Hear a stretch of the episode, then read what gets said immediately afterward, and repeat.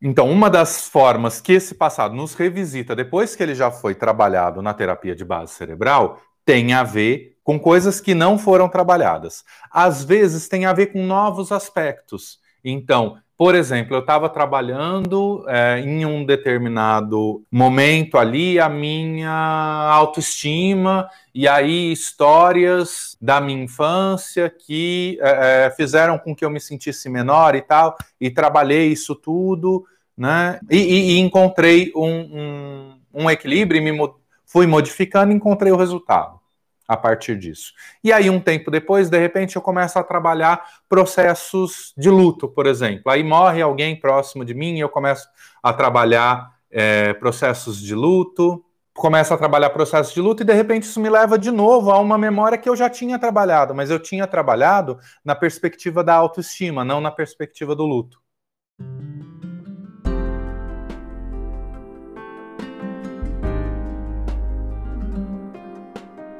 Oi, gente. Esse é mais um episódio do Segunda às 11, esse espaço que comigo, Daniel Gabarra, você tem a oportunidade de conhecer e aprofundar um pouco mais como a psicologia te auxilia na tua qualidade de vida.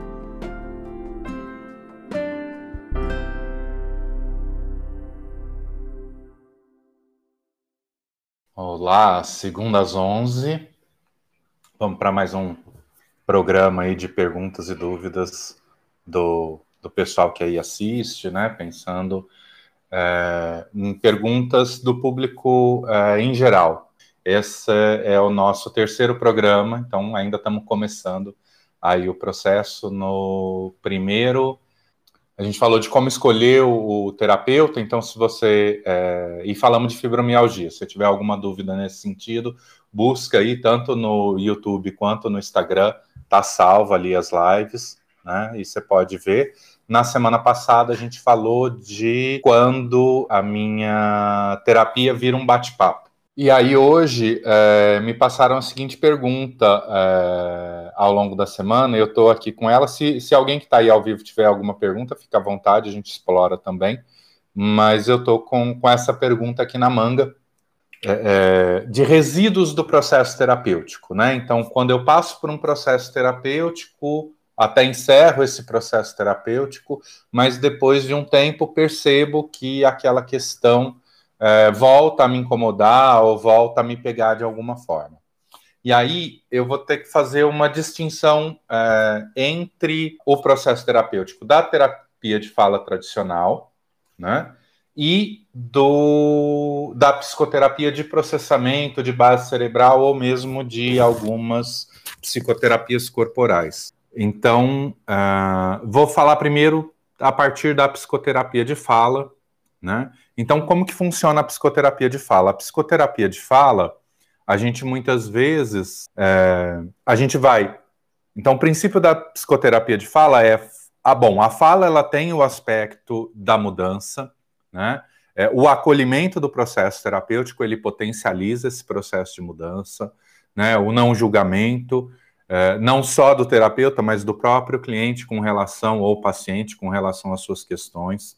Então, com relação a todas essas questões, só, só o fato de você ser ouvido sem julgamento e isso te ajudar a não, te, a não se julgar e entrar num processo de acolhimento, isso já é, é terapêutico de forma geral. Né? A hora que a gente entra no diferencial da psicologia, das diferentes abordagens, desse entendimento, o que, que a gente está fazendo? A gente está entendendo a partir de fora, né, a partir de uma teoria, a gente está ali tentando entender da, da racionalidade, então, do nosso neocórtex, como que a coisa está funcionando, como que a coisa está se desenvolvendo, e então como que é, eu posso encontrar melhores... É, formas de responder. Então, eu penso que não adianta eu ficar é, brigando, né? Então, tem um, alguém do trabalho que me irrita e que não adianta eu ficar brigando, ficar brigando, aquilo não está dando em nada. Então, eu vou, a partir desse entendimento do que está por trás, de quais são as histórias, as emoções, entender e buscar uma melhor forma de é, responder aquilo. Então, eu vou me esforçar para responder daquela forma, porque o impulso Né? Isso dentro da psicoterapia de fala, o impulso natural é eu repetir aquele comportamento, eu respiro fundo, faço esse novo comportamento. A partir do momento que eu vou conseguindo fazer esse novo comportamento, eu consigo então gerar uma mudança. Né? Então aquilo vai promovendo uma mudança mais interna, mais profunda e nas estruturas mais subcorticais do meu cérebro. E aí é esse esforço da repetição do novo comportamento que tende a gerar um novo hábito. Né? Isso é dentro da psicoterapia de fala. Calma que aí agora eu vou explicar na psicoterapia de base cerebral, antes de entrar exatamente nessa perspectiva do de, de, desse resíduo do processo terapêutico ou o que mais poderia ser isso. Né? É, na psicoterapia de base cerebral, a gente está querendo meio que o caminho inverso. Então, na psicoterapia de fala, a gente entende através da racionalidade, se comporta, mantém esse novo comportamento, e aí essas novas experiências geram uma mudança subcortical. E isso vai estruturando e fortalecendo para que aquela mudança se mantenha. Na psicoterapia de base cerebral, a gente quer o inverso. A gente quer que essa mudança venha do subcórtex. Então, a gente tem. Bom, cada é, terapia vai ter o seu processo de ativação das áreas subcorticais, de sustentação dessas redes de memória, para que ela possa é, movimentar esse, é, esse processamento. Né? E aí, a partir dessa mudança da autorregulação subcortical, isso traz um novo entendimento racional neocortical. Estou né? falando isso de uma forma muito simplista, tá, gente? É lógico que tem toda uma conexão neocortical, subcortical, a própria. É, tem uma área neocortical específica que tem a ver com isso, com criatividade, espontaneidade, intuição que é, é extremamente importante nesse processo né, e nessa ponte, tanto é, para a psicoterapia de fala quanto para a terapia de processamento, que é o que vai fazer, que é a área do cérebro que vai fazer a ponte entre o neocortical e o subcortical. Mas né, não dá para entrar em tanto detalhe assim. Então, a partir disso, uh, na psicoterapia de base cerebral, a gente quer então promover essa mudança de autorregulação. Então, é um processo que vem de dentro para fora. O terapeuta, ele está ali para ajudar a dar direcionamento, a dar foco, mas é, é mais, muito mais um processo de contenção para que a coisa se reorganize. Mas o processo base de reorganização é do próprio é, do próprio cérebro, né? interna do sujeito ou se a gente quiser fazer uma ponte aí com, com consciente e inconsciente, aqui seriam os processos mais inconscientes e no neocortical os processos mais conscientes. Então, tem essas duas diferenças. Então, para eu poder explicar, né, é, desses resíduos, né, eu trabalhei algumas coisas na minha psicoterapia, isso está voltando à tona no meu dia a dia hoje, isso vai ser diferente quando eu estou trabalhando da psicoterapia de fala, que é uma perspectiva do neocortical para o subcortical, e diferente da psicoterapia de base cerebral, que é do subcortical para o neocortical. Então, agora vamos explorar um pouco essa perspectiva da é, desses fantasmas que voltam e de coisas que já foram trabalhadas na terapia. Né? A terapia de fala, ela é um pouco mais sujeita a esse tipo de processo. Por quê? Porque as vias de acesso do neocortical para o subcortical são muito mais estreitas, tem muito menos vias de acesso de cima para baixo do que de baixo para cima. De baixo para cima existem várias vias de comunicação dentro do nosso cérebro. Então é como eu comparar é, eu estar tá fazendo uma trilha a pé com eu andar na, na Anhanguera, numa autopista. Né, na Bandeirantes, que é ainda mais ampla e, e, e de alta velocidade. Né? Então, tem essa diferença. Então, como essa via, né? Então, lembra que eu falei, na psicoterapia de fala, a gente tem esse caminho. A gente vai entender, esse entendimento nos força a uma mudança de comportamento racional, que a gente vai respirar fundo e mudar o comportamento, e a mudança de comportamento ali no nosso dia a dia gera essa mudança subcortical. Então é um processo mais lento, mais moroso, que pode esbarrar em muito mais elementos. Então, essa diferença mostra aí o porquê que a psicoterapia de fala está mais sujeita a esses fantasmas do passado. Porque eu ainda estou muito me esforçando para criar um hábito, esse esforçar, né, essa repetição desse novo hábito, vai gerando ao, aos poucos uma mudança subcortical. Então eu ainda estou num processo de mudança subcortical e as coisas do presente vêm me atropelando e me colocam de volta para revisitar coisas que é, eu já tinha entendido, mas ainda não consegui mudar, ou comecei a mudar e dei uma escorregada. Né? Então a psicoterapia de fala é um pouco mais sujeita a isso por conta desse caminho. Né? A hora que a gente leva isso então para a psicoterapia de base cerebral, né, a gente tem que entender que assim a psicoterapia de base cerebral ela não existiria hoje se não fosse a psicoterapia de fala. A gente está falando de um processo de evolução da psicoterapia. Né? Então, não é que. É, é, porque às vezes as pessoas, quando começam a falar de psicoterapia de base cerebral, né? Brainspotting, MDR, ISE, entre tantas outras, AIM, é, é tudo sigla, né? É tudo nome difícil. Mas se, se alguém que está aí assistindo não souber, ou estiver assistindo depois, no canal do YouTube tem muito vídeo onde eu explico especialmente Brainspotting e um pouco também de MDR é, que, que é onde eu transito e estudo mais, né? Mas a psicoterapia é, de base cerebral, então, é esse processo evolutivo da psicoterapia. E ela só existe como é hoje porque ela teve a psicoterapia de fala como base. E ela usa da psicoterapia de fala. Então, a gente continua tendo fala durante uma terapia de base cerebral, mas a gente expande isso a partir desses novos aprendizados que foram surgindo, com muita ajuda e suporte da neurociência também, de entender como acessar e auxiliar o cérebro a se modificar não só a partir da experiência, mas a partir dos diálogos internos do próprio cérebro.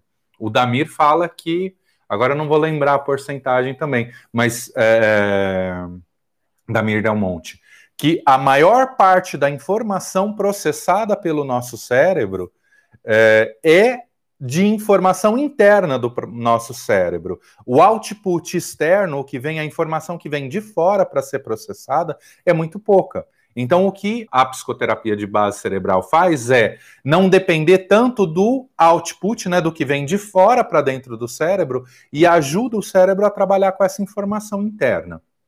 Se tiver ficando muito técnico, me dá um toque, tá, gente? Porque a ideia é não ser muito técnico, é ser bem palatável para qualquer pessoa que tenha interesse aí num processo de psicoterapia. Então, na psicoterapia de base cerebral, como a gente está vindo de ajudar o próprio cérebro a trabalhar com esses diálogos internos, ou de estimular, né? Então, é por isso que eu falei que é um processo de contenção. Você dá contenção para o cérebro poder trabalhar aquilo. Você direciona, dá foco, mas quem trabalha é o cérebro nesses diálogos internos. Então, nesses diálogos internos, a coisa vai mudando lá dentro, vem um novo entendimento e vem um novo comportamento. Então, o novo comportamento ele não vem a partir de um esforço, ele vem a partir de uma mudança. Sempre a gente vai ter isso? Não, às vezes a gente vai articular a mudança do, do, do esse é um bom caminho e eu vou em, colocar isso na minha rotina de uma forma mais racional, junto com esses processos de mudança mais espontâneos. Mas, em excelência, o que a gente quer na psicoterapia de base cerebral é o máximo de mudança espontânea. E a gente usa da mudança consciente muito mais numa perspectiva de dar mais força e mais alternativa é, para esse processo. Então, por exemplo, quando eu passo tarefa de casa para os meus clientes, né? O ideal seria conseguir todo o resultado ali dentro da, do processamento. Mas a hora que eu entro com as tarefas de casa, isso potencializa o que já está sendo conquistado a partir da mudança interna do cérebro. Né? Então, essa diferença expõe menos a esse risco. E aí agora eu vou explorar um pouco mais, por quê? Porque a pessoa que me fez a pergunta veio de um processo de psicoterapia de base cerebral. Então, às vezes a gente sai do processo, a gente resolveu aquelas questões. O que, que a gente vê retornando?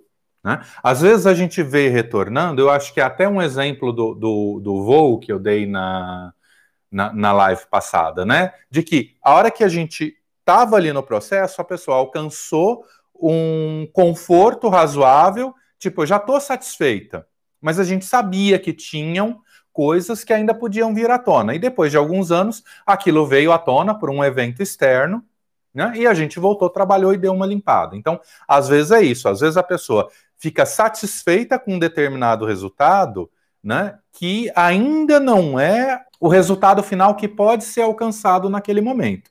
E tudo bem. Por quê? Porque a hora que a coisa vem à tona de novo, você trabalha aquilo com mais facilidade.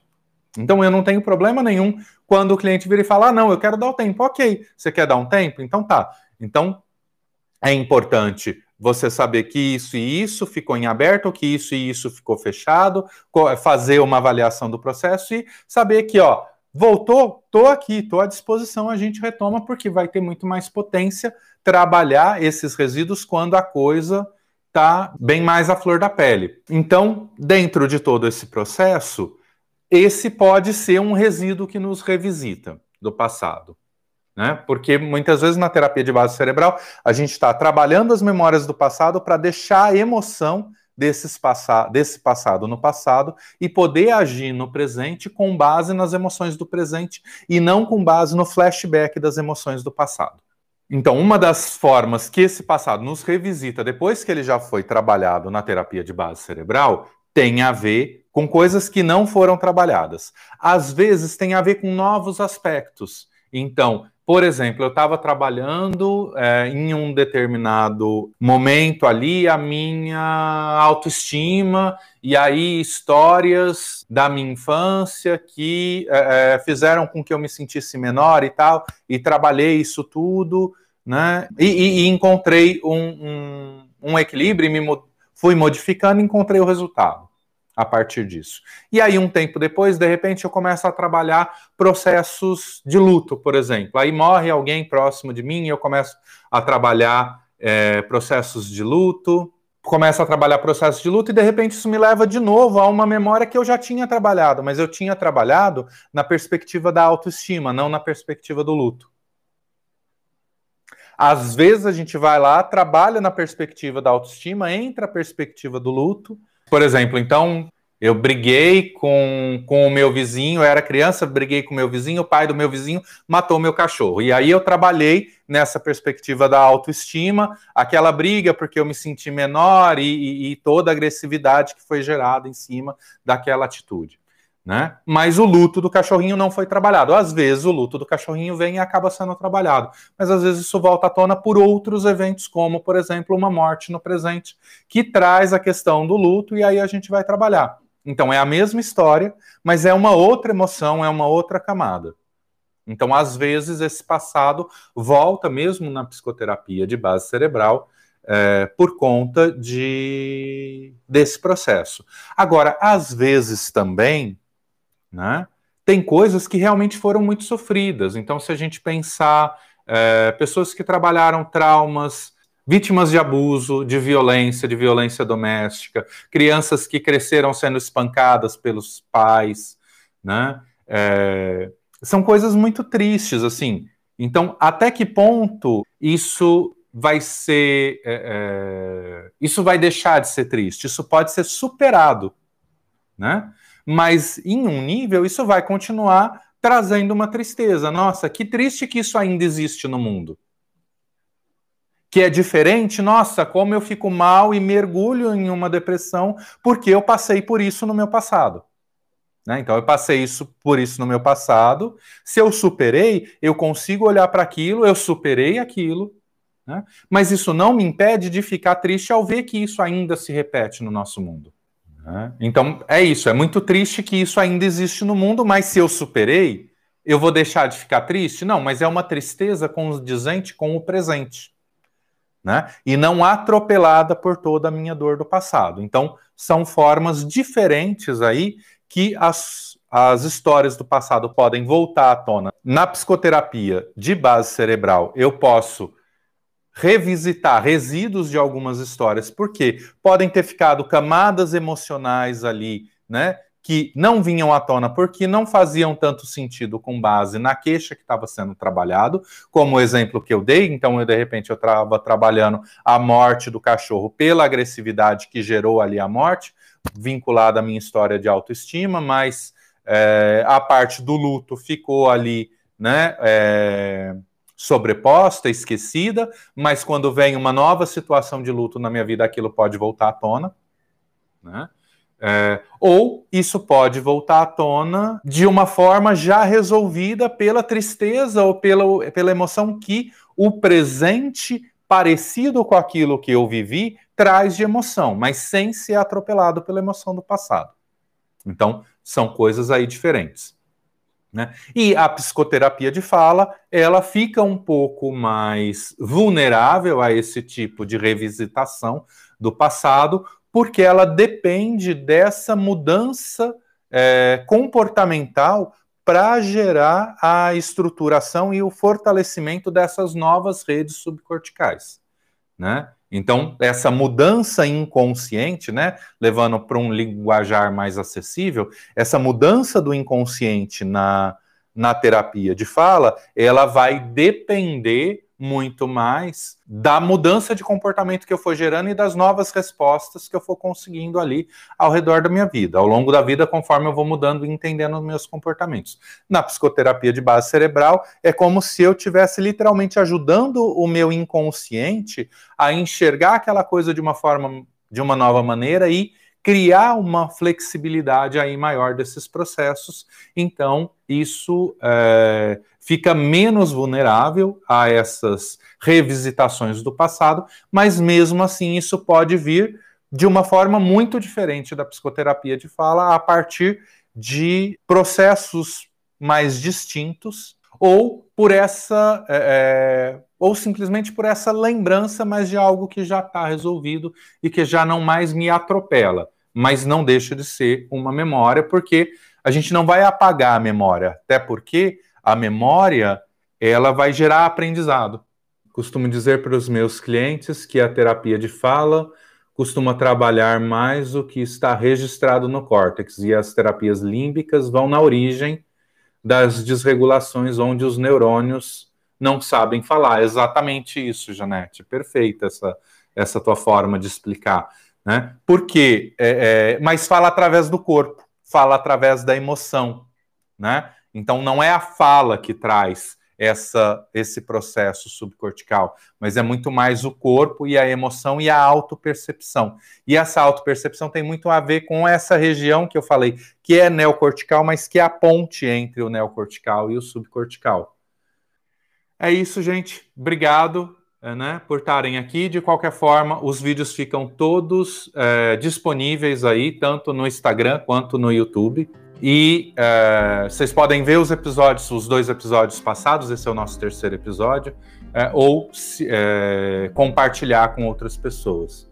Obrigado, obrigado, Janete, pelas colaborações, né? A todo mundo que esteve aí presente, tanto da própria psicologia, né? Quanto é, o público em geral, tentando aí deixar a linguagem cada vez mais acessível, tirando dúvidas das pessoas que têm interesse ou que fazem ou que têm o seu processo terapêutico, mas que tem alguma dúvida, a ideia desse espaço é responder essas dúvidas. Então, quem tiver essa dúvida, registra, a gente pode responder numa próxima live, toda segunda às 11 no YouTube e no Instagram.